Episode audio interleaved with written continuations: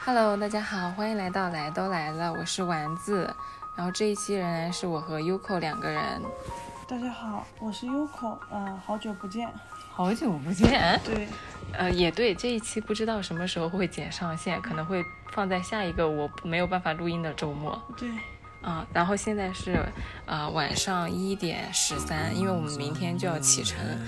回去昆明，然后返程了，所以今天抓着 Uko 深夜录音给大家录这一期很重要，对我来说，而且我特别想分享给大家。然后今天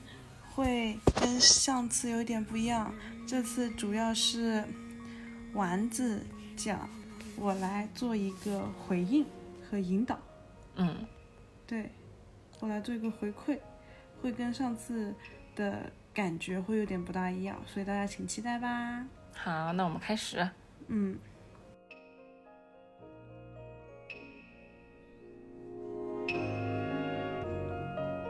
Here am I, a lifetime away from you. 丸子这次云南行经历改变特别大，然后给我的一个感觉就是，他一开始来的时候，我我跟丸子一年前认识的时候和一一年后我这一次见他的第一面，我就觉得他整个人就比较收缩，嗯，我就跟他说了我这样的感觉，但是慢慢的过了这几过了这段时间，我就感觉到他。在打开自己，但好像打的有点太开了， 就是真的很虎这个人。我打一个比方，就是这个人开小店里，从来不走小店里的道，他必须要跟那个主干道最猛的那辆车争个高下。我不是故意的，我真的不是故意的， 我不熟悉路况。啊，对，就是，但是我就觉得一个很有意思的事情是什么呢？就是我们这次云南行是一个很意外的结合，就是大家并没有预期到会在建水这个地方会待这么长时间，也没有预期到你会花很长的时间去去选择去调理自己的身体，也不会意识到就是说。明明感觉是在旅游，但是每天自己做饭 也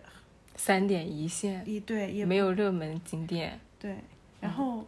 像个当地人一样，骑着小电驴穿梭在一个大街小巷，小县城里面。而且还是中年人，对还不是年轻人。对年轻人都会去逛紫桃街，我们并不会，我们还是在临走的前一天才去打了个卡。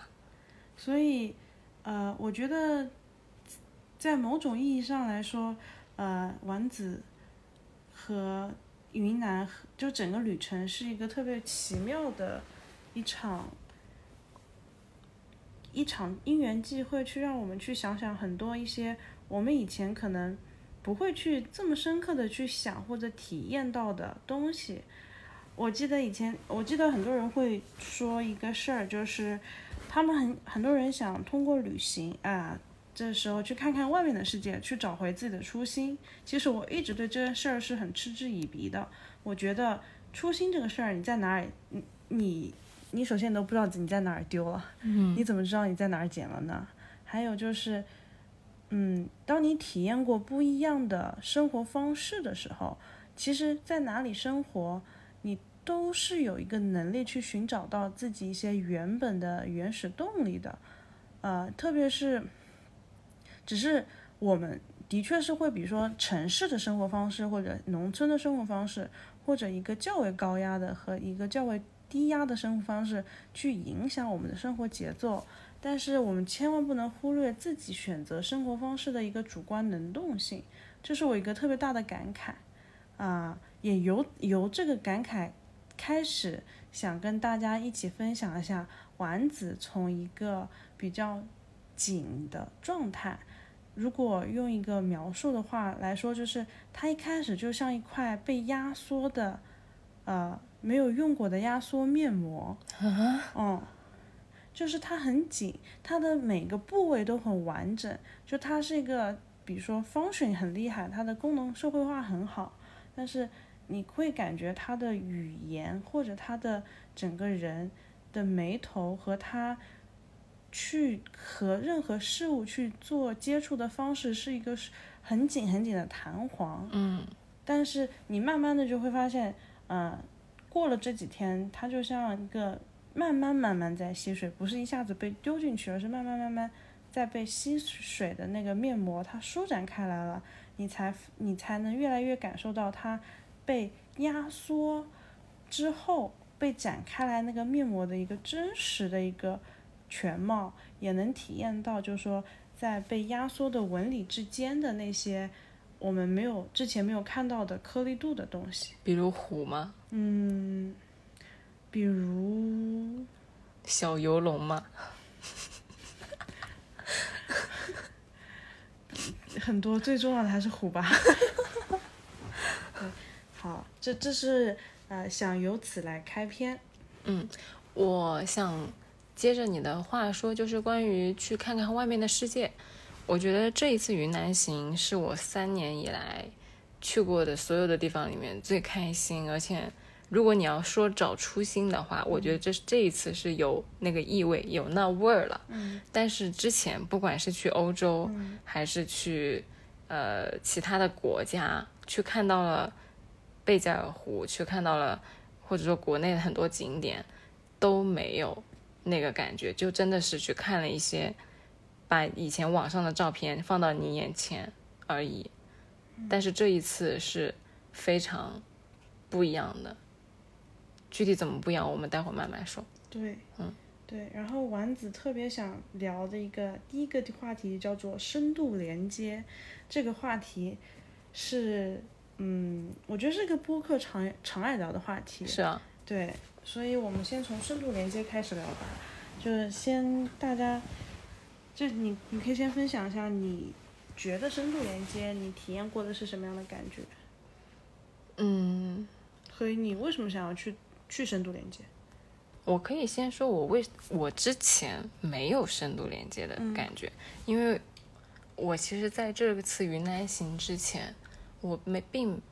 不能奢望我在上海会有像云南这样的状态，嗯因为我没有体验过。嗯可能在上海之前，在读书的时候会比较容易，但是一旦进入了工作的状态，我整个人就很紧。嗯然后我会觉得说，在上海就应该是这样的，大家就应该是很紧的。而且我回忆刚刚我们俩在聊那个提纲的时候，我甚至不能想起来我在上海跟谁建立了深度连接。然后我反应了半分钟，我觉得我是有那么一两个人是有连接，但是你要说很深也没有。但所以就是这一次来云南之后呢，其实在这里遇到了一些长辈、老师，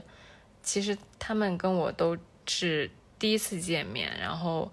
在在一起待了也是嗯半个月不到，十九天，嗯嗯，但是彼此感觉好像是一见如故，而且非常的舒服，非常的轻松。这个九天是很多人我在上海待了三年都没有建立起来的关系，我觉得这件事情特别奇妙。为什么有一些人我每天都见，或者说我见的频率是如此之高，但是没有任何的感觉，但是在这里就非常的舒适，我觉得很神奇，而且我喜欢我们这九天的状态。嗯但是我非常煎熬我在上海的那种没有跟人有深度连接的状态。至于说我为什么想进入深度深度连接，我觉得，呃，可能一方面因为我是巨蟹座，或者说我是女性，我天生就是在感情方面会更倾向于，或者说对感情有更大的需求。我渴望与人有深度连接，这个我在播客做播客的时候也有一些听众甚至就是你比我年长的听众给我反馈说，他们也很希望和人建立深度连接，而且他们发现现在和人建立深度连接其实是一件并没有很简单的事情，在上海，所以就一直在不断的尝试，但是就是也并没有像我们这样，我就觉得这九天好像很奇怪的，就是一走过来莫名其妙。好像大家就连接上了，我也不懂为什么。嗯，其实连接这个东西是用心去连接的，它很，你说它有多少逻辑吧？它没有，它能被解释吗？你用心了，你就能被感觉到，就是被看见也好，会被和被感觉到也好。我有个很深的体会是，呃，大家在用逻辑和道理去寻找爱，去嗯寻找连接，去寻找体验，但是我们终其一生都不会因为你你有道理道而理爱你，或者你很优秀而被爱，你被爱就是被爱了，嗯。就是，呃，可是如果连优秀都不能被爱，要怎么样才能被爱？就是优秀和爱是两个事儿，嗯就是，嗯、如果你看动漫，或者是如果你看其他的小时候或者追星也好，如果你追女团，你你你追不一样的歌星，呃，每个人会有每个人不一样的喜欢的点，嗯，对，就像很多人喜欢杨超越那样吗？也不算，就是我想说的是，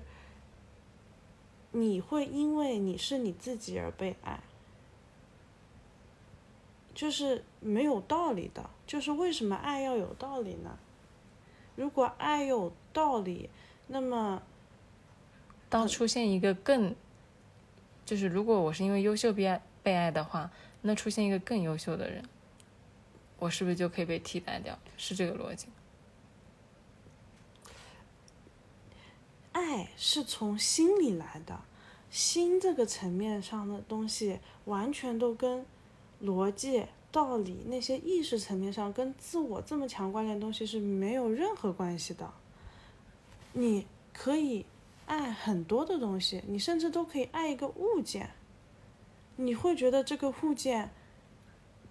要去怎么样去做吗？它它会变吗？它会迭代吗？可是你就是喜欢它呀。嗯就是我再我再把维度放大一点，嗯你爱一个事儿，或者你爱一个动物，你爱一个森林，他们就是那样啊。我觉得不知我爱的东西很少，你要让我现在想，我没有什么东西是不能，就是舍弃的，或者说嗯，很很少，基本没有。我会有很多保存了很多年的东西，嗯但是如果它我设想它掉了，嗯，我并不会很难过。我觉得这个就是一个很强的一个自我的一个保护吗？有一点像自我保护机制的感觉，就是你在爱的时候，一个人去培养自己爱人的能力，同时他需要培养另外一个能力，叫做被爱的能力。就是你只有有被爱的能力了，你才能意识到你被爱着。当你被爱着那个体验感受到的时候，你才意识到原来爱人真的是一点道理都没有的。嗯，我来讲个比方哈，也不是比方，真实的故事。丸子同学在云南薅了无数的羊毛，真的是无数的羊毛。价值连城的羊毛对，他很有意思，他看到了一个壶，他看到了一个杯子，它是一个特别圆润的一个呃大师做的手做的一个紫陶的杯茶杯，嗯，然后呃白泥的，白泥的，他一看他就觉得这是他的，他必须拿走， 一下子就产生了连接。然后，嗯、呃，月儿老师跟我们分享说，那为什么他丸子会这么喜欢那个小小小杯子呢？为什么，嗯，会这样呢？他说，因为首先这是一个手工做的东西，所以匠人在做这个物件的时候，他是身心投入的，他本身人和物件是有一个内在连接的。对那么当呃另外一个人去接触到这个东西的时候，他其实感受到的，他更容易感受到那种共鸣感，嗯就是当我们和一个东西产生了深度连接的时候，当你去全身心的投入的去做一个东西的时候，那个东西会被你塑造，嗯会保留着你和它的连接，就是和当时的状态。然后，所以当另外一个人再去看这个东西的时候，那样的隐形的没有所谓的就是能量也好，就是连接也好，是很容易被唤醒的，共鸣感会非常的强。然后，呃，老师就说，就说丸子看到这个杯子，他因为他很喜欢这个杯子圆圆润润的，圆圆饱满的，能很丰盛的样子，能给他滋养。对它的，其实在讲的是一个内在的滋养，嗯，这是一个深度连接的一个人和物、人和人之间深度连接的一个小故事。丸子自从有了那个杯子后，每天开心的不搭不得了，我跟你讲。我觉得那个杯子我会爱它的。对啊，嗯对，然后还有一个故事是同样也是在那间房屋子里发生的，就是嗯、呃我们跟那位老师关系就处的还是蛮蛮好的，那那位老师呢就送了我们一几个一人一把壶，嗯，啊、也是价就是价值来说，就是已经是非常高了，都你要说是手我做不的。认识它是吗？ 这期不能被林老师听到， 这期不能被林老师听到。对没事，他应该不听博客。对，然后然后嗯，但是你再去想那个东西的时候，其实你是有被爱着的体验的。嗯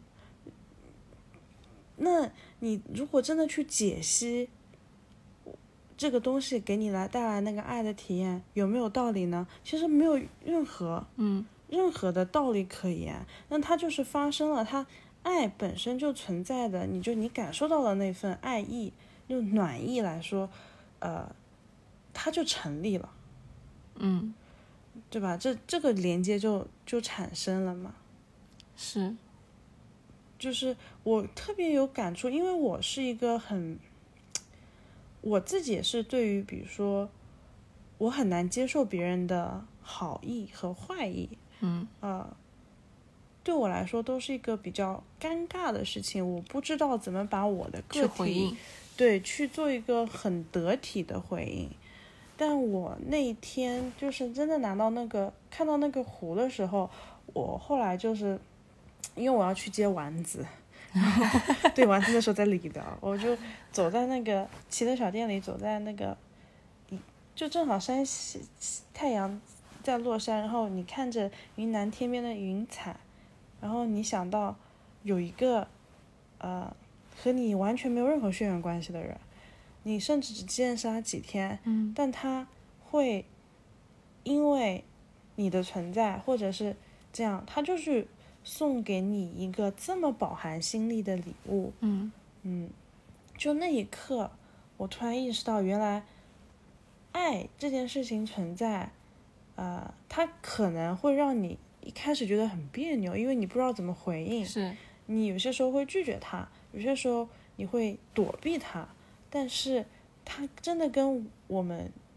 有没有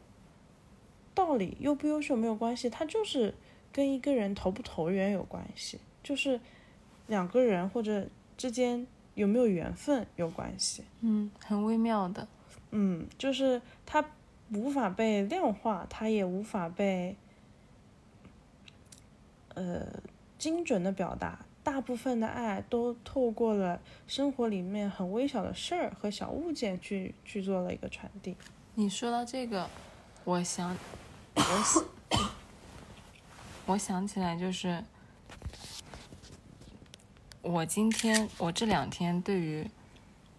林老师的感觉，嗯就是他经常会有几个瞬间让我想让他让我想起我爸，嗯就是他今天晚晚上我们在那里吃粉的时候，我不是要端走吗？嗯但是我手上有一个帽子，嗯然后他就很顺手的把我那个帽子，我甚至没有给他表示说、嗯你帮我拿一下帽子好不好，我有点不方便，他就把那个帽子接走，然后说你赶紧端过去。就是那一瞬间，我就觉得我有被爱到，嗯，我有被照顾到，我有被看见，就很像是我爸平时会对我做的事情。然后包括前几天有有一些小细节，有一些瞬间，他在炒菜的时候，我就站在他旁边，就感觉特别的，就真的是没有什么特别的事情，也没有什么特别的说什么特别的话，但是就是有一种能量或者说嗯感觉在流动。对啊，就是所以这些跟你优不优秀其实没有任何关系。就是我们如果把我们自己想成一个简历的话，其实是件很糟糕的事儿。就是它能证明你能在社会上创造多少价值，我觉得可以。嗯比如说你的简历证明了你可能在这个行业里面你创造了多少的成绩，嗯但跟你是否在生活里面被体验过爱，或者是和人因为和人的深度连接去体验到生活这种很纯粹的美好是没是没有关关系的。的，是的，就是而且我们不能把它混合。我特别有一个体验，就是我越来越发觉我们这一代人对于很多东西是匮乏的，就是这种，嗯、不管是敏锐度也好，对，还是有我们能给予的，我觉得哎爱都和很被爱的能力，都很少。都是一个我们需要去很很很用心很用心去去练习的生命教育。我觉得首先是得去意识到，然后慢慢的去探索，你再到最后才是去培养和练习。因为很多人其实都没有意识到他没有这个能力，他过得挺好的。对啊，就是，嗯、但是当你遇到了这样的人，你就意识到了 it's different。对，对，我我觉得还有个原因是因为我们，如果是一个出门在外的一个状态，就是你长期在外地工作，你在一个很大的城市里工作，那么你需要背负很大的一个我要生存的和生活的压力。是就这个压力会让我们去去有一个很强的警惕性，是，对，然后就会慢慢慢慢的去，嗯，麻痹自己。我是不觉得你无法跟，啊、你你在上海的那些，嗯，不管是人事物也好，就是，呃，你在上海无法连接，我觉得是因为你选择了。没有你想办法在你你认为你没有能力在上海连接，我不知道，我就是 somehow 觉得我，我好像一直在很希望我跟别人建立连接，但是我觉得我身边或者说我遇到的人，我没有遇到过很容易和我建立连接的人，或者说我选择了一群很难跟我建立连接的人。可是吸引力法则来讲，你是什么样的人，就吸引了怎么样的人啊，不一定，不一定吗？就是你会去找那些你缺的东西，嗯，对，然后那这个时候他可能身上有一些我比较就是向往的品质，但是同时那个人跟我完全不一样，那我就我就会经常 appreciate 那些跟我很不一样的人。啊嗯就我因为我好奇心太重了，嗯，所以我经常看到跟我不一样的人，我就很想接近他们。那你觉得连接了吗？没有，因嗯为我老觉得他们，我去过去会陷入一个怪圈，就是我觉得这些人很优秀，嗯然后我就很想看看，一个是他们为什么这么优秀，然后他们这么优秀，他们日常在干嘛？嗯或者说我就很想跟他们在一起玩，让我自己变得更优秀。嗯但是这个最终的结果就是，我确实从他们身上学到了很多东西，但是我并没有跟他们建立连接。嗯，我听下来的感觉就是，呃，你拿欲望在填补你的欲望。是就是这个是一个很很难去实现的东西，因为欲望无法被满足，欲望欲望只能被看见，你得看见你自己的欲望，而不是去满足他们。我觉得我看见了我的欲望，但是我不知道要怎么样，就是如果你看见了你就知道了，那可能就是你没有看见。就是，嗯，怎么说呢？就是现实，就是如果把你无法跟你觉得你认为优秀的人，嗯那些不一样的人产生连接，是一个结果。那么，其实我们从这个结果出发往后看，它背后折射出来的心理需求，可能跟你以为的是完全不一样的。嗯对，就我刚听下来，你觉得他们很优秀，你想变得跟他们一样优秀，呃，里面有个很大的不，我不好的对，信念在里面。是，然后，呃，所以你在这里不是因为你想变得他更优秀，你想被人夸好，就是你想被你的好被人看见，就是你你想填补一个值得感，就是我值得的这个感觉。而且我这个填补吧，还不还必须是那些我觉得很好的人来填补，因为如果是，并不是没有人说我不好，而我会选择性的看到那那些就是声对音，这就是这就把这个成立了一个逻辑上，就成立了一个循环，嗯就是你只看到那些你想要看到的东西，对但事实上你屏蔽的那些东西才能真正的帮助你去对，变成一个更好的人，很有可能，或者就是才能真正的帮助自己去。让我们去更好的体验我们作为人本身的生命体验，就是呃，我觉得我作为人，我很容易被量化，我也很容易被很多的事情影响，啊、但是我有些时候，当我觉得我不被影响的时候，或者是我特别坚定的知道我值得或者我想要什么时候，是我认为我特别沉浸在我作为人这个本身的一个生命体验上，或者嗯是我体验到了很多很极致的美感。嗯，生命的生活本身的美，我觉得生活很苦，但是有很多细细碎碎的东西，嗯，它铸构筑成了一个特别美丽的一个生活方式，嗯嗯但是但是我们会在这个过程中不断的不断的，就是因为就作为一个女性，或者说作为一个呃九零后，在这样一个时代背景下身份领域，我觉得我们面临一个巨大的困境是，呃，你在努力的去体验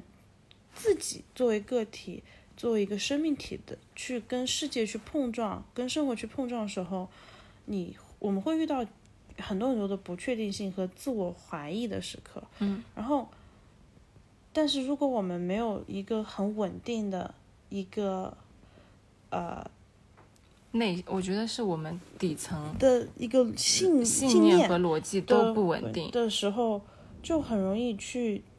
把很多的东西屏蔽掉，然后只吸收那些我们想要吸收的东西，但是其实我们根本不知道那些我们本身就是没有筛选和判断对能力力的，的对，对然后这个时候，你又会放进很多你觉得是对你有帮助的东西，对但其实是不是真的能滋养到你，其实是另外一回事。对，我经常放进去的东西让我觉得很无助和绝望。我我也有很多这样的体验，对，就是你越到那个里面去，你接触，你越按照你以为的、你脑子里以为的那个方式去行事，你越绝望。我对我越有我我经常会有这样的体验，嗯其实呃，我觉得有一个很大的原因是我们对自己不够慈悲，我到现在为止，刨去云南这个体嗯验，我很难爱自己。我一直都，对，我就不是仅不爱自己，我也觉得我自己不值得被爱。对，就是，嗯、我我觉得我自己是很我我花了很长时间去承认这个事情。嗯就我跟你说过，我之前有个很低谷的时刻嘛，嗯就除去那些怪力乱神的故事们 和事故们，嗯但是事实上就是说，你你你得花一个很丧的时间去意识到，呃，有很多很多的不足，也有很多很多的很难过的事情，其实是跟跟外面没有没任何有关系的，的。就是你自己觉得很丧。对，就是我们自己自己的问题。对，然后我才我只我大概花了好长时间，我才慢慢的去承认我对自己一点都不好，哦，就是我意识到你去承认自己对自己不好也是一件很难的事情，就是你说你不够爱自己，但是你并没有去改变它。嗯可是我真的花了很长的时间去想做一个事情，就是尊重和臣服这个事实本身，就是我嗯的确现在不够爱自己，我的确现在没有这个能力，但是。如果我这样子说的时候，我其实把这件事情从一个定论变成了一个，呃，我仍然可以变得更爱自己的前提，嗯就是彻底臣服于当前的事实本身。臣服于当前事实的本身。对，就是臣服于生活本身，就是承认生活是苦的，承认生命也是苦的。我觉得你前面讲你花很长时间承认你对你自己不够好，嗯，这个点我是没有的，就是我会你就过了，因为我你不想去触碰它。我不知道，因为我会我大部分时间我承认一件事情很快，嗯就我很能直面嗯几乎所有的事情。嗯就像你前阵子我不是背上那个留学嘛，嗯就是那个放学的时候。你我让你帮我拍的那个视对频，你不是说很血腥，你要不要看吗？我说我要看，而且我看了三遍。嗯就是我大部分事情我能直面它，嗯我能承认它，嗯但是承认完之后我就不知道怎么办了，我就断档了。嗯，我自己的体验就是，我觉得我我在我认识的承认里面是，呃，尊重这个事实本身，我不知道什么叫尊重，就是嗯，怎么说呢，就是意识到在那个时候的自己的真实的状态和承认自己的无助性，但是又又是对自己是一个有一颗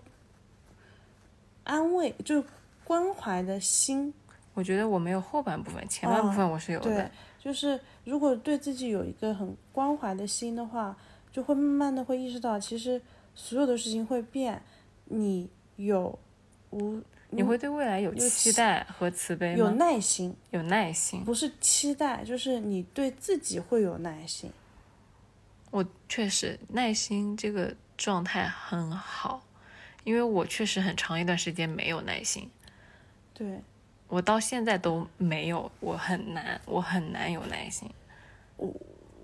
都是大家需要去学习的因为东西。就是耐心这个事情不不管是对自己还是对别人，我觉得是相通的。我对别人，在过去很长一段时间就是没有耐心的，对对，过去的两三年里面会稍微好一点，就培养的稍微好一点了，但是就相当于是从大概一百分满分满分一百分，我从十提高到了三十，我觉得我其实觉得我对自己也是，我很容易自我剥削，所以我很容易对自己没有耐心。但是我现在努力的学着去，一点一点的去找到，就就是我把自己想成一个泥巴，然后它的可塑性是我自己去培养的。嗯，这个是我们下午聊到的嘛，就是对， becoming 的过程。对，就是我现在就慢慢的去想把自己的焦点放在一些很重要的品质的培育上，嗯，然后呃，对我来说最重要的事情是对于目标感和信念的建立，嗯，但是可能每每个人不一样嘛，嗯嗯，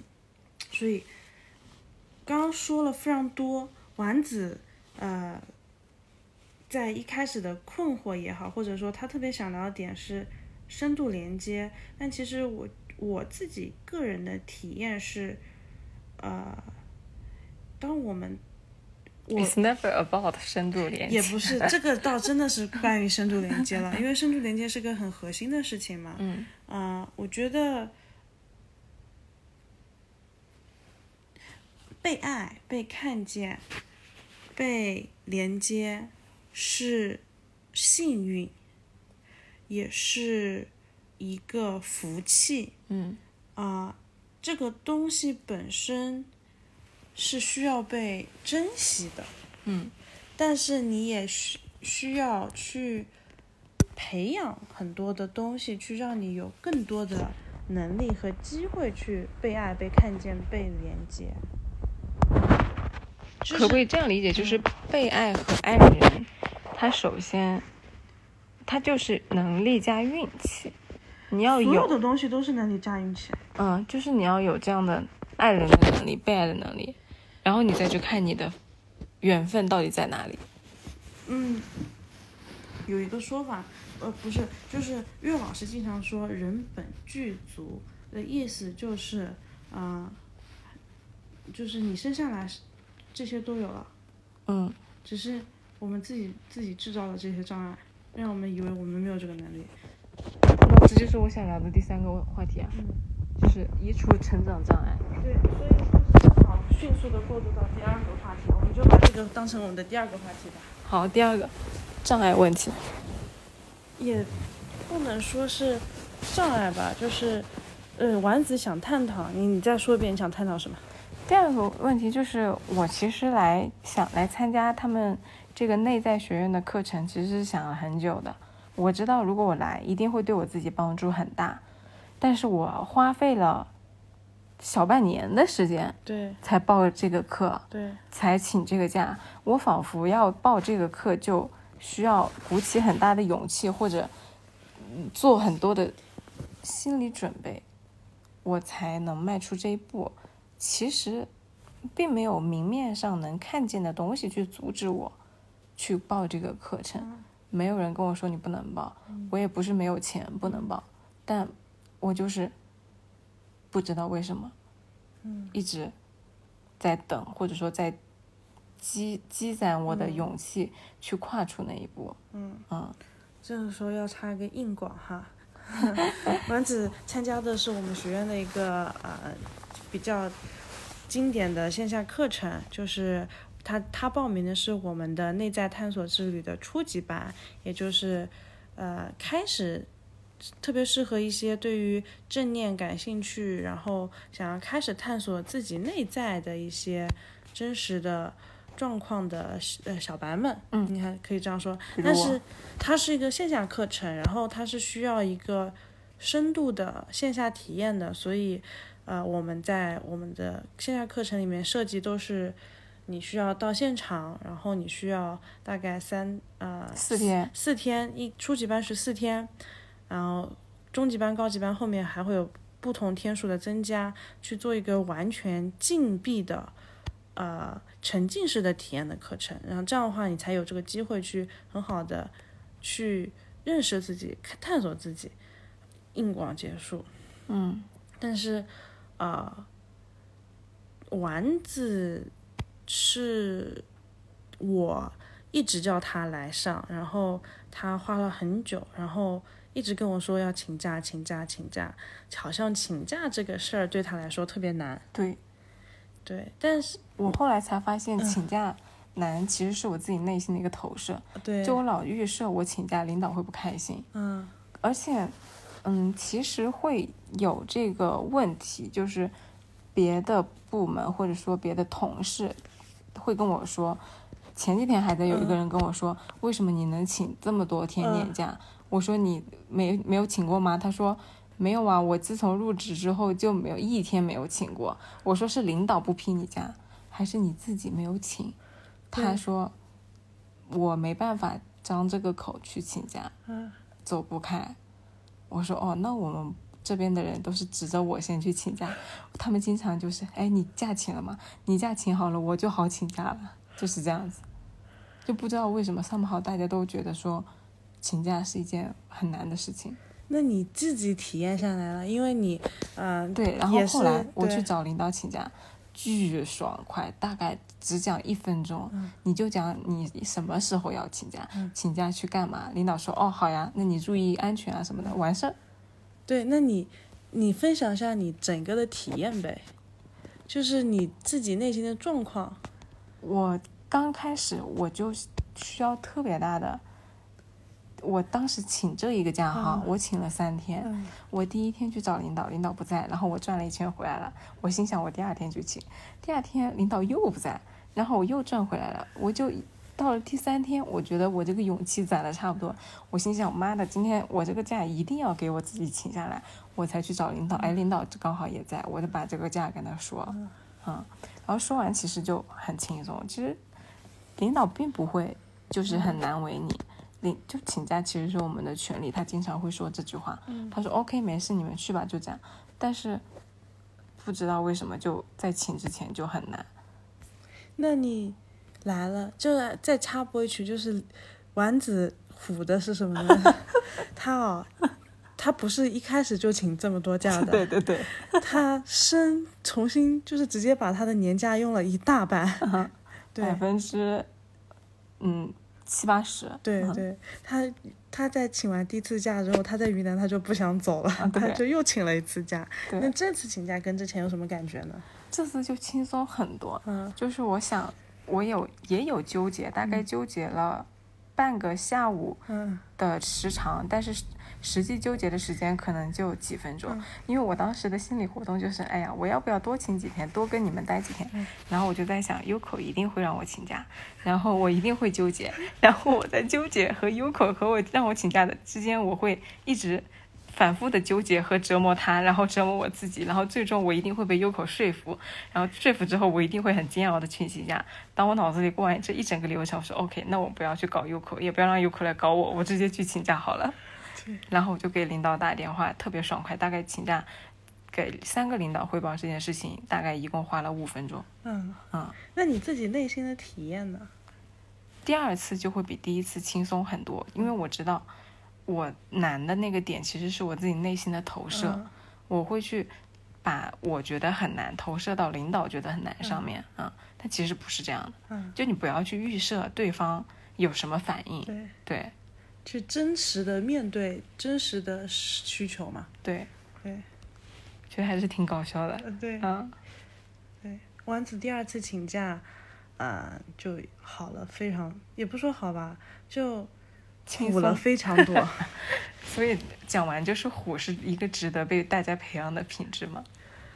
看人吧，适当的虎，适当的虎，嗯。嗯，就是但是我觉得我虎起来挺开心的， 对，就是若有所思的抠脚是怎么回事？嗯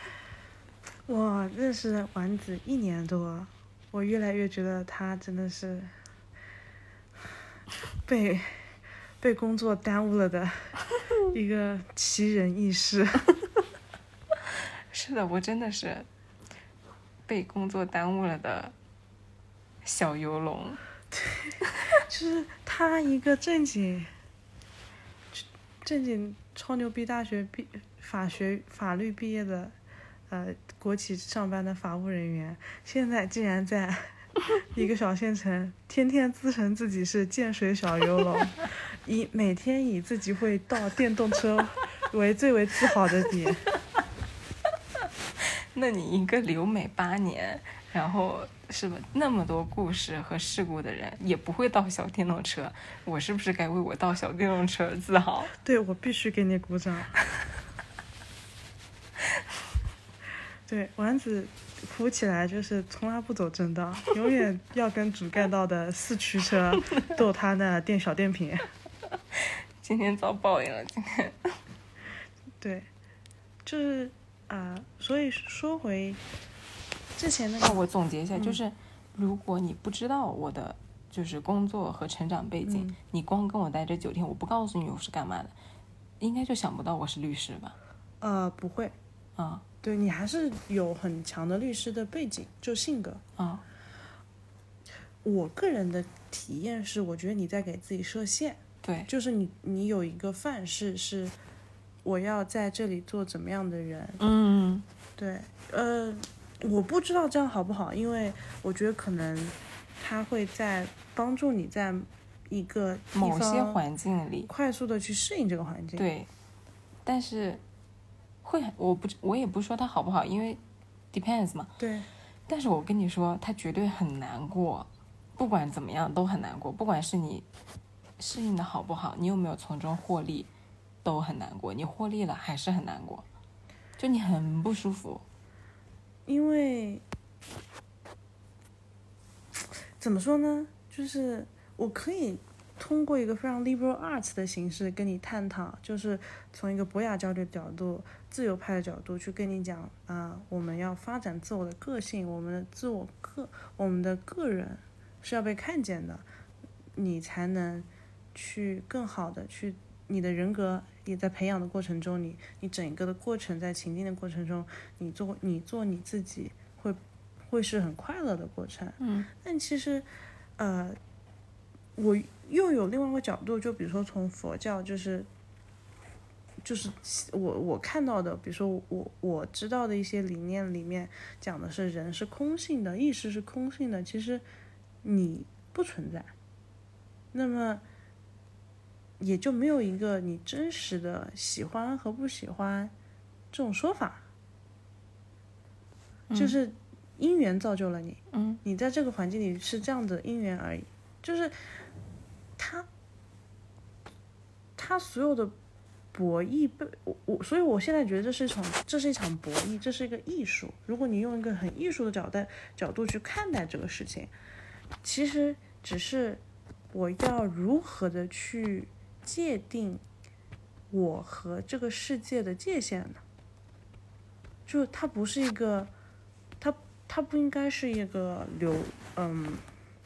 很固死定的的框状，态，嗯它就应该是个流性的东西嘛。嗯那么，那么可能在未来的时候，你越来越探索，越来越找到了自己所相信的东西，然后你的那些界限，那些你想要做的和你觉得你不会去做的，和你觉得你应该拒绝的，嗯会慢慢的清晰起来。就那之后，就那些很核心的东西建立起来之后，其实环境本身也只是一个镜子而已。一个 becoming 的过程咯。嗯，我觉得可能就是年轻的时候，你既不知道你想要什么，你也不知道你能做什么。对，随着时间的流逝，你会对你自己有一个更清晰的认知，你会对你想要什么，你能做到什么比较了解。所以，就古话说，呃，三十而立，四十不惑，五十知天命。就知天命的过程，我觉得就是一个知道自己的过程。嗯，我我们大部分的时间都是在和这个做一个交流的吧。所以就是，呃说到哪来着？说到移除呃障碍障碍，其实是在扣这个，这就是就是环境到底有没有对？因为我是一个很容易随着环境而调整我自己状态的人，我都不是主动在调整，我已经这个东西成了我一种潜意识、下意识的下意识的动作，一种肌肉但是你要知道，行为。你你作为一个环境的接受体，嗯，呃，里面是有很强的你自己的感官体验的，是，就是所以就像我感受，我从这个环境里面感受到了什么，嗯，是你自己决定的。对，是我自己决定的，然后我才会去反馈给他。可对能同样一个环境，我们俩感受到的东西是不一样的，对，所以有没有障碍是你自己决定的。有道理的。嗯，这个讲的好的，嗯，对啊，我我说这些也是想想说，就是说，嗯、我们所有的人都会去知道，很多问题就是自我的问题，很多问题是自己的问题，但是又有多少人真的能去很认真、很真诚的相信，啊、只要我心里的看法或者我心里内心的状态是稳定的、喜悦的、丰盛的，我会看到一个不一样的世界呢？或者说，你又有多少人有体验过这个呢？就是，呃，我们有一个学员，嗯呃，我们我们有好多学员，就是很认真的在练慈心之后，他就跟我说说，有口就是跟我们反馈，就是明明是一一模一样的人，一模一样的事情，特别是在婚姻里面，但他却能够，呃，在之以前的过以前的那些里面体验到很多他之不一样前的东体西验不到的幸福感。那而事实上，这些幸福感让他真正的开心起来了，而这样的开心让他自己改变了。就他他这个人，就他本身变得非常的，嗯，快乐和滋养感很足的时候，他所身处的环境被他影响了。我我知道，我我有我有听过这样的故事。对，就是嗯他，就是因为丸子也在我们的沟通群嘛，然后里面有个五十岁的，就是那个对姐姐姐，嗯，真的是，就说厉害厉害，那个姐姐厉害的。对，但其实是一样的事情。我能理解你说的，但是这个确实不是每一个人在听到这件事情的时候对都能去做到的。就类似于这是一个大家都知道的大道理，嗯，但有些人知道了，我觉得特别是年轻人知道了，他会觉得嗯，这道理我都懂。年轻人特别容易陷入一个怪圈，就是道理我都懂，但我就是做不到。对，我觉得现在我在看很多的呃公众号文章，或者是媒体的对呃播客也好，或者是信息，但凡信息，它很难讲出超出我的呃概概念范围普世价值观对范围内的，的东西，他讲的东西没有一个让我觉得卧槽，这个我颠三观了，嗯，没有。就可能你初高大学会觉得卧槽，这个颠三观嗯了，但是现在就会觉得啊、是啊，对啊，嗯，懂啊，然后就没有了对。，但是它并不能帮助你去更好的体验你自己的生活。是，对，尤其是就是你看完之后，并不能把它内化成你自己的东西，对，所以要去体验嘛。对，要去体验。对，就是我们有了那个好的体验，我们自然而然就有那个相信的东西嘛。这个是我就是慢慢的在转变的一个过程。之前就是有一个我觉得跟这个相关的例子，就是说拖延症嗯或者说做决定很困难的人，嗯就是你要从小事去调整。比如说你走进一家饭店，你三秒钟之内决定你吃什么。嗯我是一个点单从来不纠结的人，就我出去吃饭或者跟你们吃饭，我大概就扫一眼菜单，嗯我就知道我要吃什么了，并不是因为我真的很坚定的想吃那个，嗯而是我只是想缩短我自己做决定的那个时间。我吃这个和吃这个其实没什么差别，嗯都可以，但我一定要很快的决定它。嗯嗯，就是我想要，就是在这这种体验上面，当我体验了做决定是一件很快而且很容易的事情之后，我做的其他决定就会越来越快，越来越快。对，大部分的体，大部分的技能都是习得得的，的嗯，对，我以前有一个，嗯，在美国的时候有一个导师，他跟我说说，嗯、其实你生活就是你现在看到很多人生活的很多东西都是 number game，你知道 number game 是什么意思吗？零和游戏，不是零和游戏、哦哦， number game 是一个比喻，就是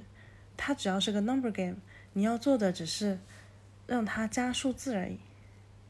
也就终有一天这个数字到了这个点，你就做习得了。嗯，哦，number game，对，是它是它只是一个数字游戏而已。它用的是公共演讲这个比喻，就很多人对于公共演讲有巨大的障碍，这但可是以说是质变引起量变吗？不是质变引起量哦，变。不，量变引起质变。它这个核心就是它告诉你们，你想要做成这个事情，它它核心不在于你一定掌握了什么技能或者怎么样，它只是一个时间的累时积，间的累积。你事实上，我们大部分的事情它都是一个 number game，它并不是说你一定要有一个什么样的品质，而事实上，只有你开始去增加那个数字了，你就会累积这样的品质。是，而且我很爱这个比喻，就是我觉得我把很多事情想成一个数字游戏，它就变成一个，它是个可得性的，因为它你要专注的就是我在不断的加一，对对，这个比喻很生动，嗯，超级生动。嗯，其实你要是让我说我能明白这个道理，我可以用更加复杂嗯和抽象的语言嗯去描述它，嗯但是你这个加一加一加一就非常的生动了。对我嗯我我我到现在我都还特别有印象记得这个，虽然我自己并不是一个对公众演讲有障碍的人，但是我的确深刻的认识到了我们那些以为我们有巨大障碍，我们一辈子都不可能做到的事情，本质上都只是一个数字游戏。嗯，这就是这是一方面，所以其实当我们刻意练习的时候，我们能习得我们很多我们以为我们做不到的技能，但是我觉得刻意练习本身就是一件需要刻意练习的事情。比如你说健身啊、就是你打个最简单的比方，就是看到身材很好的女生，嗯第一开始用刚刚我们的聊天理论，就是说你会觉得她望尘嗯莫及，但是用 number game 的理论，就是你其实你只要每天健身，你就对可以跟她拥有到你身只体。是加但是问一而已。但是问题是，每天健身这个加一的这个动作本身就需要被很刻意的练习。所以我们要相信刻意练习本身的力量，就是这就是这就是第二个维度，就是我们刚刚讨论了，就是说 number game 加一嗯是、呃，它本质上决定了说很多的技能也好，很多的东西它是一个你可以刻意习得的东西，对它是它是有确定性的，对但是在另外一个维度上，是你自己的任务是什么呢？是要真诚的相信这件事情本身，这个东西是你要是我们要做的功课，就是这就说，呃，我们的内在力量，我们是我们的内在，它是否是有一个更完备的？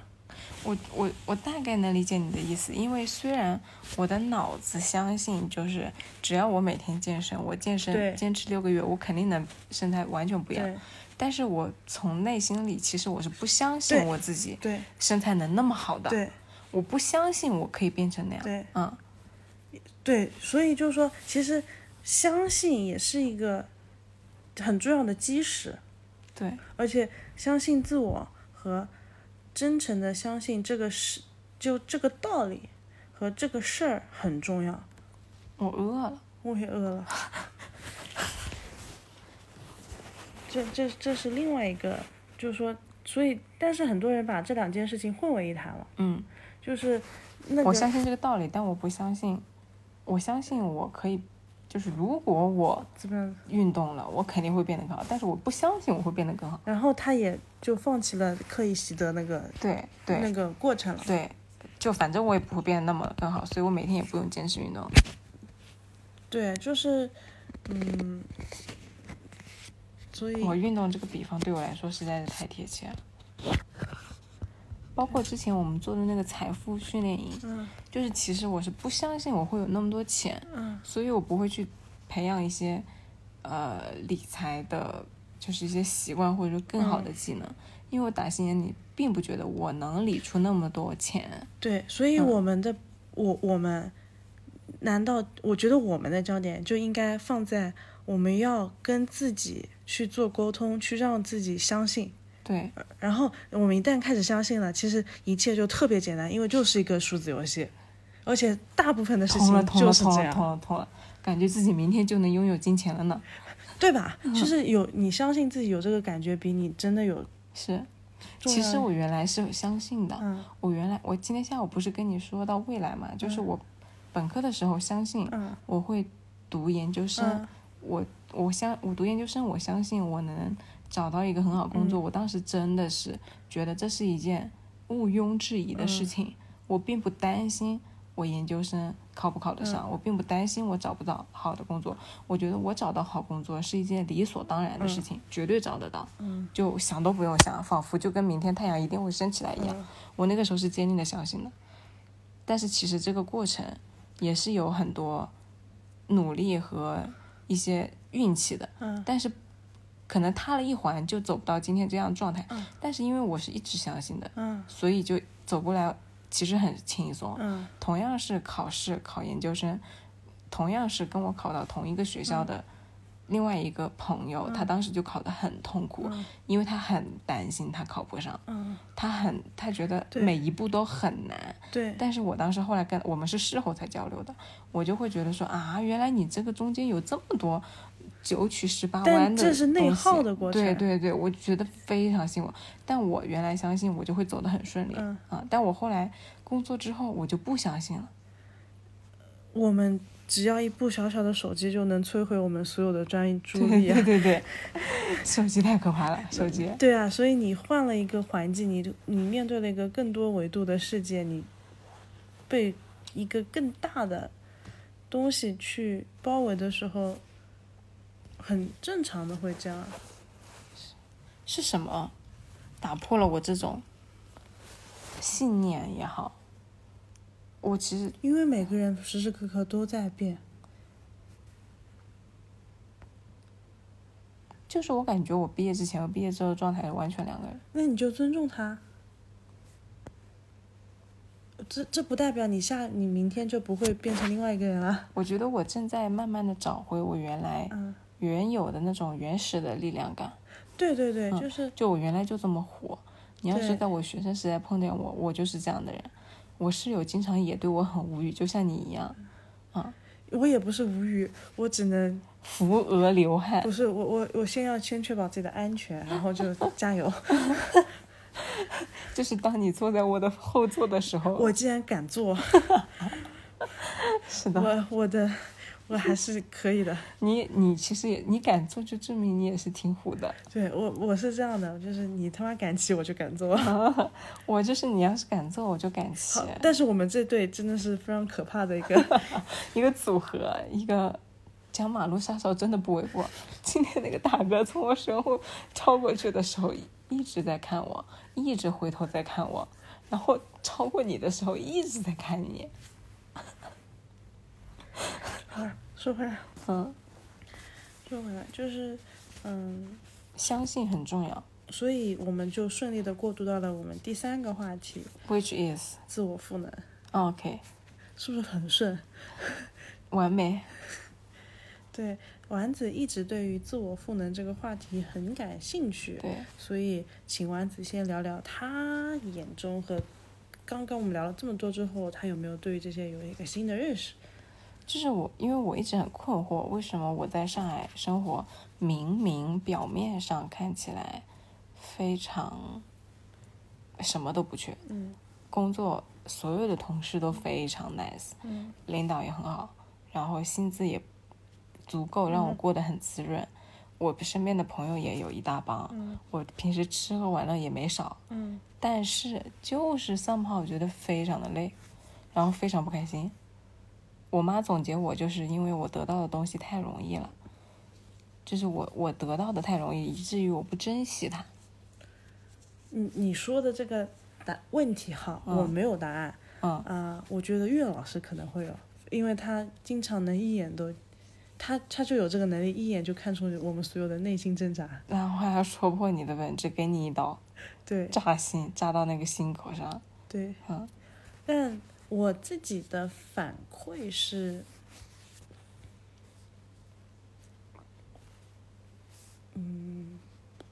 我我无法去理解你，因为我是一个会逼到自己，你看我都心脏痛了一年， 我才意识到我是真的很累，嗯，对，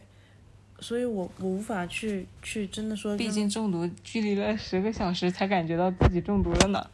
对，对，就你说，你说体验本身，我可能会比你更延迟，嗯，但，呃，但我相信，它应该是一个帮助你去了解你自己的过程，嗯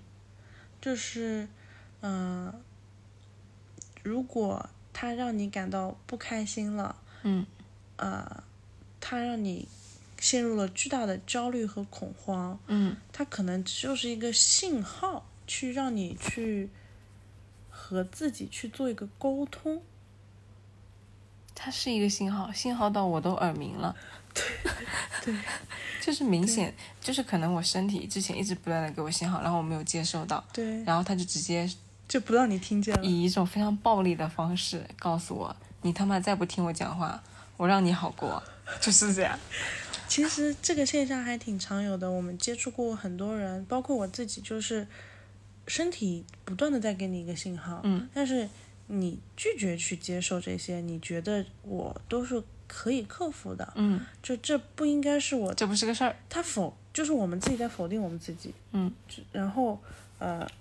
我们我们被一个理想化的状态去。一直强迫自己觉得为什么我们还没达到一个理想化的状态，是就是是是，就这个过程里面，呃，我们其实并不是真诚的去面对了我们自己，嗯但事实上你会，如果大家仔细观察，我们无法真诚的面对自己的概率和时机和机会，比我们无法面真诚面对他人多非常多。无法真诚的面对自己嘛。对，就是很多人会有类似的问题，然后直到最后一刻你才意识到，哦，嗯其实你早就有那些信信号了。是早就有了，然后还有一个点就是，呃，自我赋能，就是你说回到，因为你刚刚觉得很累嘛，嗯，我觉得就是你意识到你很累和你要去做出改变，让他不要那么累，中间是有一个断档的。你只是意识到你的累，你没有痛，呃，我现在很，我后来痛了，对，嗯然后你就变了。对，因为求生欲使我改对变，就是嗯、因为人就是这样，他不够痛，他就不会变。靠，人果然人性本贱呢。就是你们，就是我们在课程里面，就是我们的线下课程里面，呃，以前经会出现一个，有些时候会出现一个情况是什么呢？是呃，我如果有人愿意去双盘的来练习打坐，我嗯，们就会把它绑起来。我靠，那一座。那么，其实它其实真的绑起来和不绑起来，就是你一旦开始双盘了，是在痛感上是没有什么区别的，嗯因为它绑住它只是帮你固定住，它不会它不会让你加深。加深。嗯但是问题是你绑住了，你就松不开了呀。，对，所以你你那一盘你就必须坚持下来。嗯，但那如果我在的话，我应该会试一下的。对，这是一个很痛的体验。嗯，就是一开，基本上很多人一看双盘，你在定力不够的情况下或者怎么样，非常的痛，就是你从绑住的那一刻，你就希望这个就是这一盘结束一盘有 多久？四十五分钟。我去，对，那那绝对麻掉啊！但是所有能走过这一段路的人，他他的生命品质或者他自己面对的问题，他都得到了巨大的改善。因为他会面，他会感觉到自己痛吗？是这个原因吗？对，就是就是双盘的痛会连接到他生活的痛，他和他生命里自己的痛。嗯，它你痛感的相连会帮助你去更真切的意识到很多你之前会因为没有那么痛去逃避、不想面对的东西。嗯，那这个和有一些人喜欢自残有关系吗？没有关系，就是说这个只是说或者只是自虐？这只是一个手段，就是去帮助你去去那有些人连不是连接痛，就是这个痛不是你刻意找来的痛，就自残痛本身是你想要通过痛来给让自己觉得有活着和存嗯在感，嗯但是事实上，我们大部分时候，我们以我们太麻木了，我们会把很多的痛内化掉。嗯，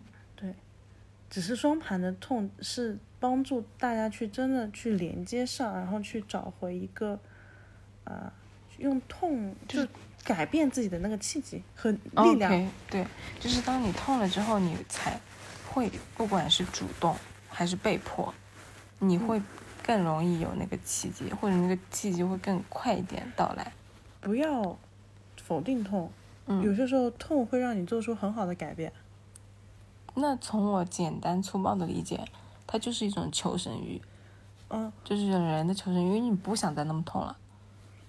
哈嗯，因为可能告诉你，你会觉得哎呀无所谓啊，因为我们都知道在办公室里面要，我妈每叫我穿袜子教了大概一百遍，嗯从来不穿，现在就现在就就你痛完之后你就会穿。这我妈就是其实从家长的角度，她会说，那你就自己去摔跟头，摔完之后你就懂了，就是这个嗯对意思啊。嗯嗯，这个道理被你们说的如此的洋气，但是你不扬起，你会听吗？啊你自己没有经历过，你会听吗？就是本质上是一样的东西，但是你总是要体验一遍，你才意识到原来真的就是这样。啊、撑不起我，就是好像原来爸妈讲的那个道理非常的土啊，不屑于接受啊，但是 自己花钱去花时间去听完之后，我操，原来真的是这样， 哎，原来如此，对啊，就是这是一个很有意思的过程，我觉得这是一个很有意思的过程。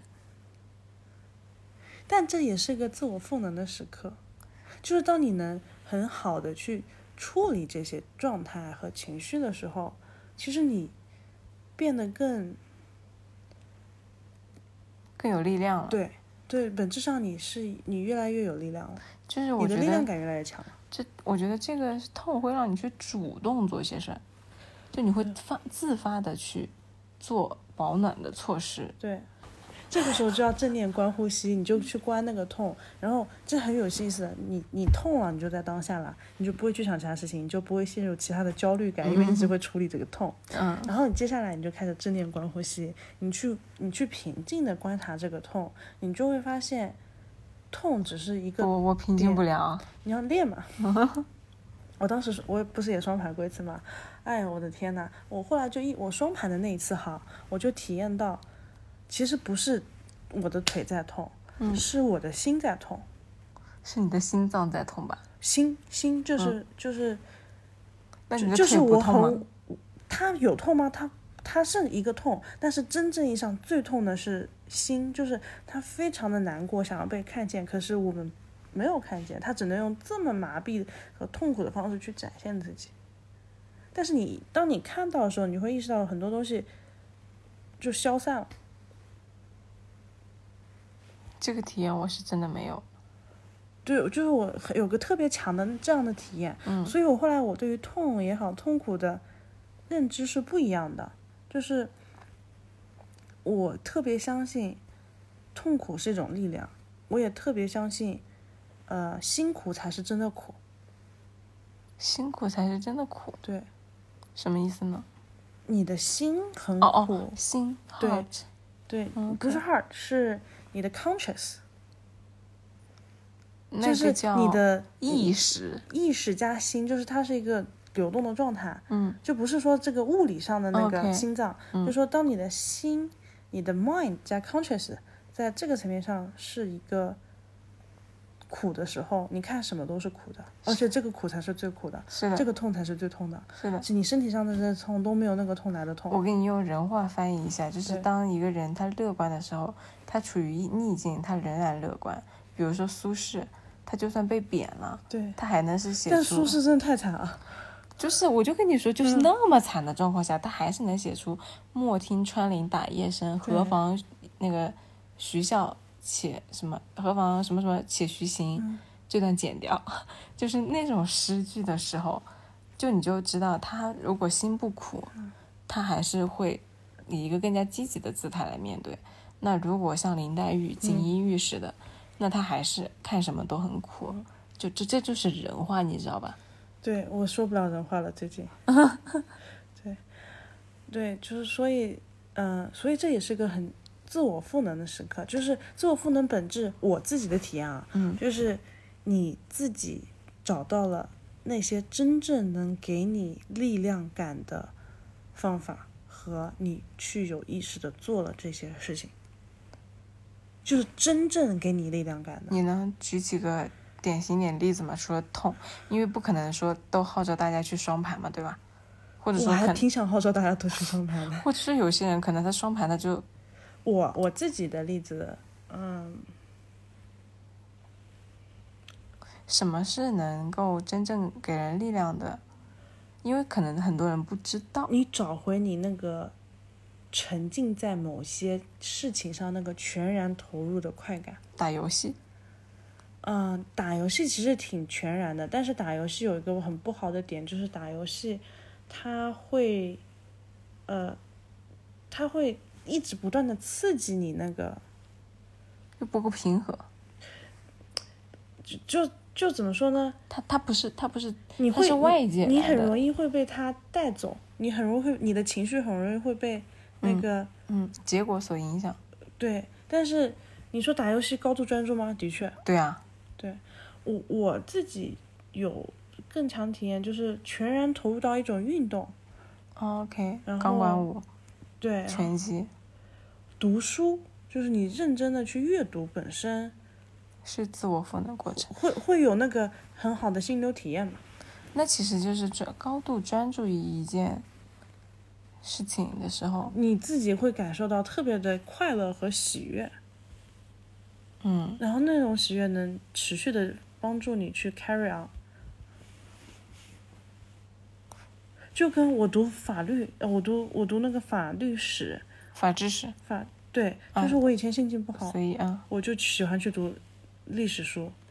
我大概读个两小时，我说太快了，人生太美好了。嗯，但有一些比较变态的学霸，就心情不好就去解数数学题题是一个道理。啊。可是我既不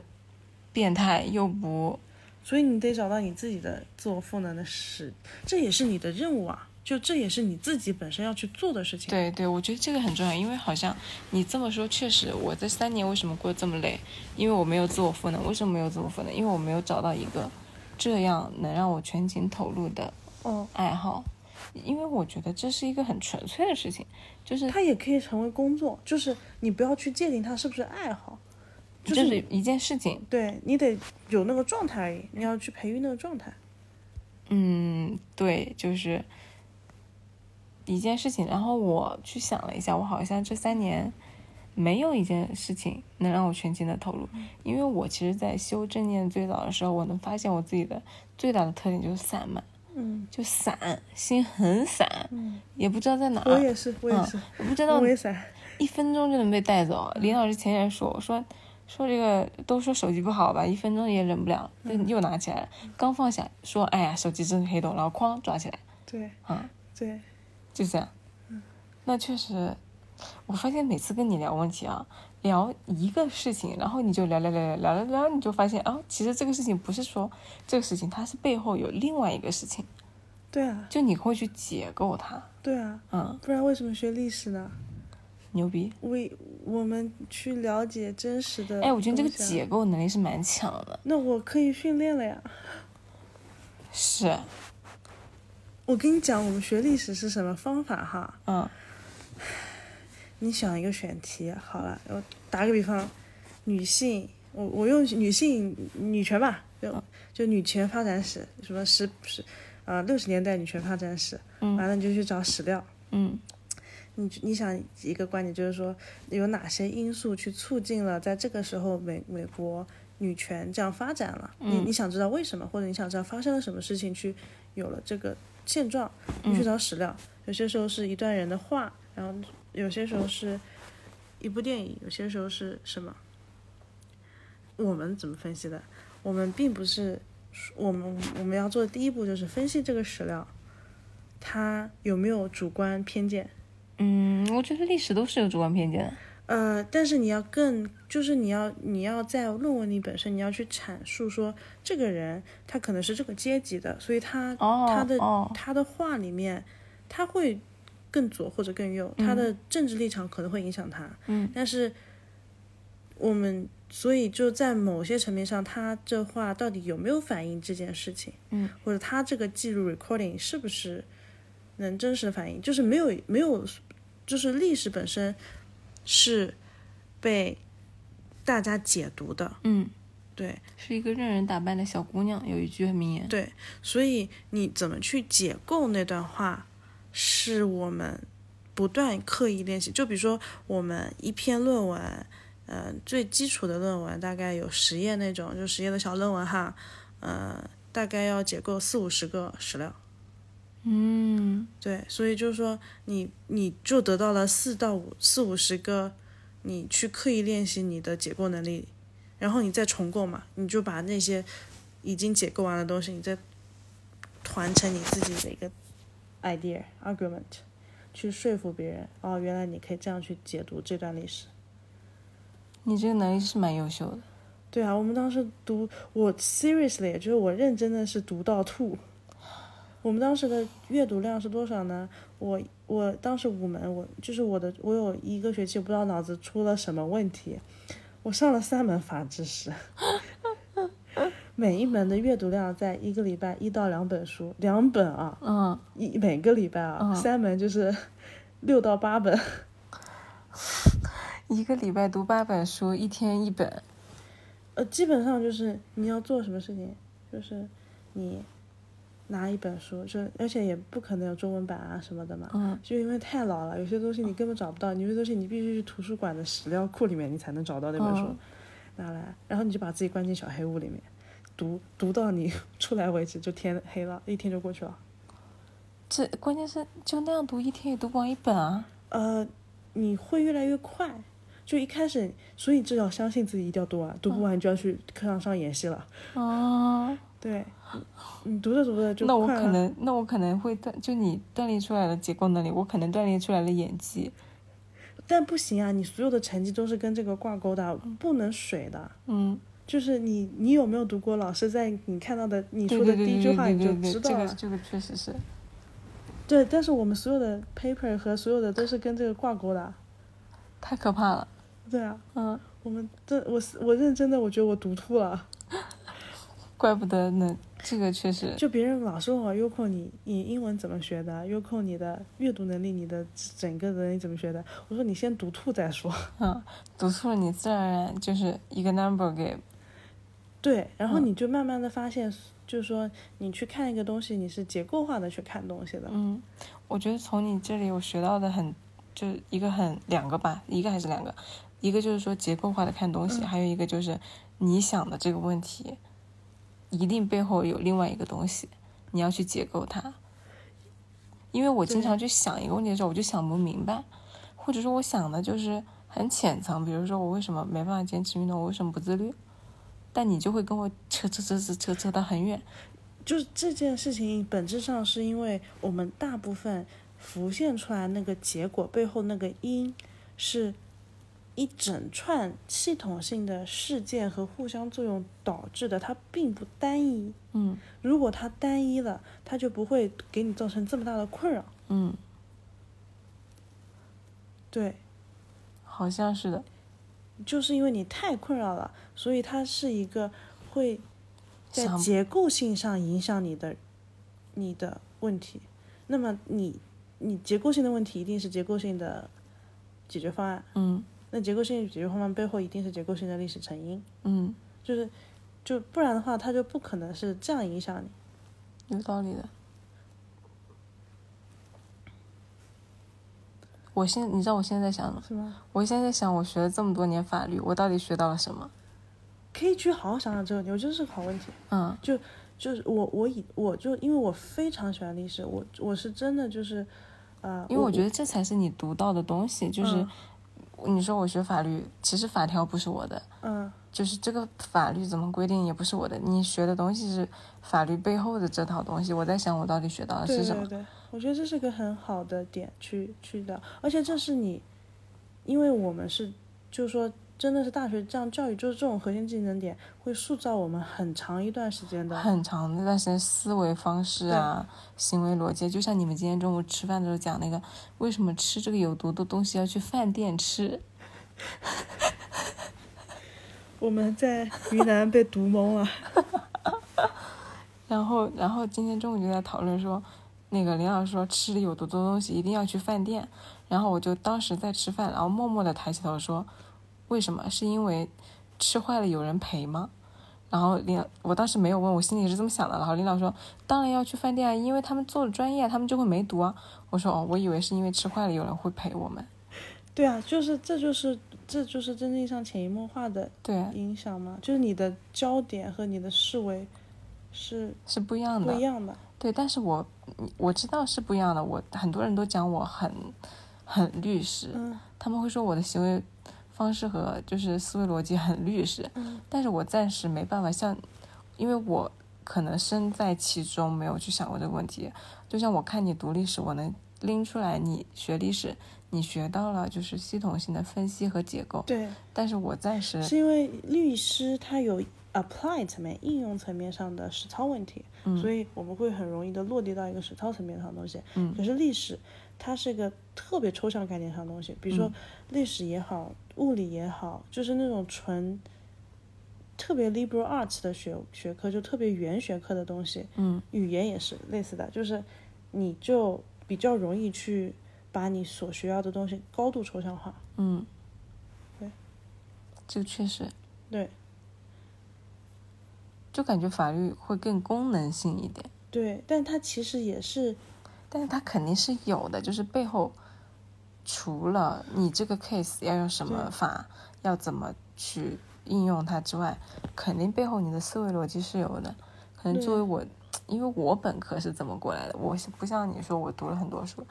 我法学的典籍读的很少，除了老师要求我们读的书之外，嗯我自己没有主动读过任何一本呃，我也没有主动读过我们我们老师要求的就这么多。 就是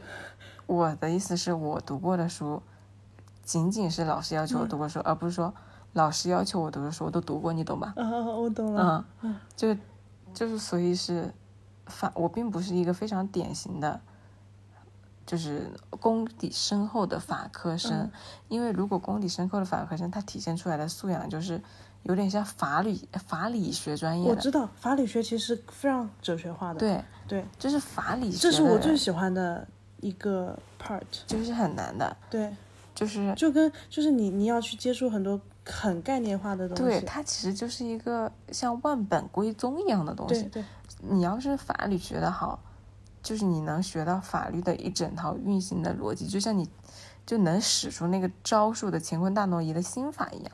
但是民对法、刑法这种东西都是法理基础之上的那些构建。进对、嗯我以前就特别想学法理，呃，所以我才去读了 policy。哦，对，就因为 policy 是更能够去直接的去抽出来，因为 policy 在应用层面上，但是它背后是法理嘛。哦，法理是公认法学专业里面最难的一课，但是但很是我从历史的过来，我就不会觉得难，对，因为因为历史本身也很难。就是它运用的一些核心的东西是一样的，就是你在是在培养核心技能点上，是，就是但是法理和法学的其他学科就会很明显的不一样。对对对，嗯所以我们都会觉得法理很难。嗯而且从国内的教育来看，法理是个很尴尬的点，嗯，因为你学法理，除非你要搞学术，不然你很难变现。对对对，你读完法理的硕士出来之后，你说你找工作吧，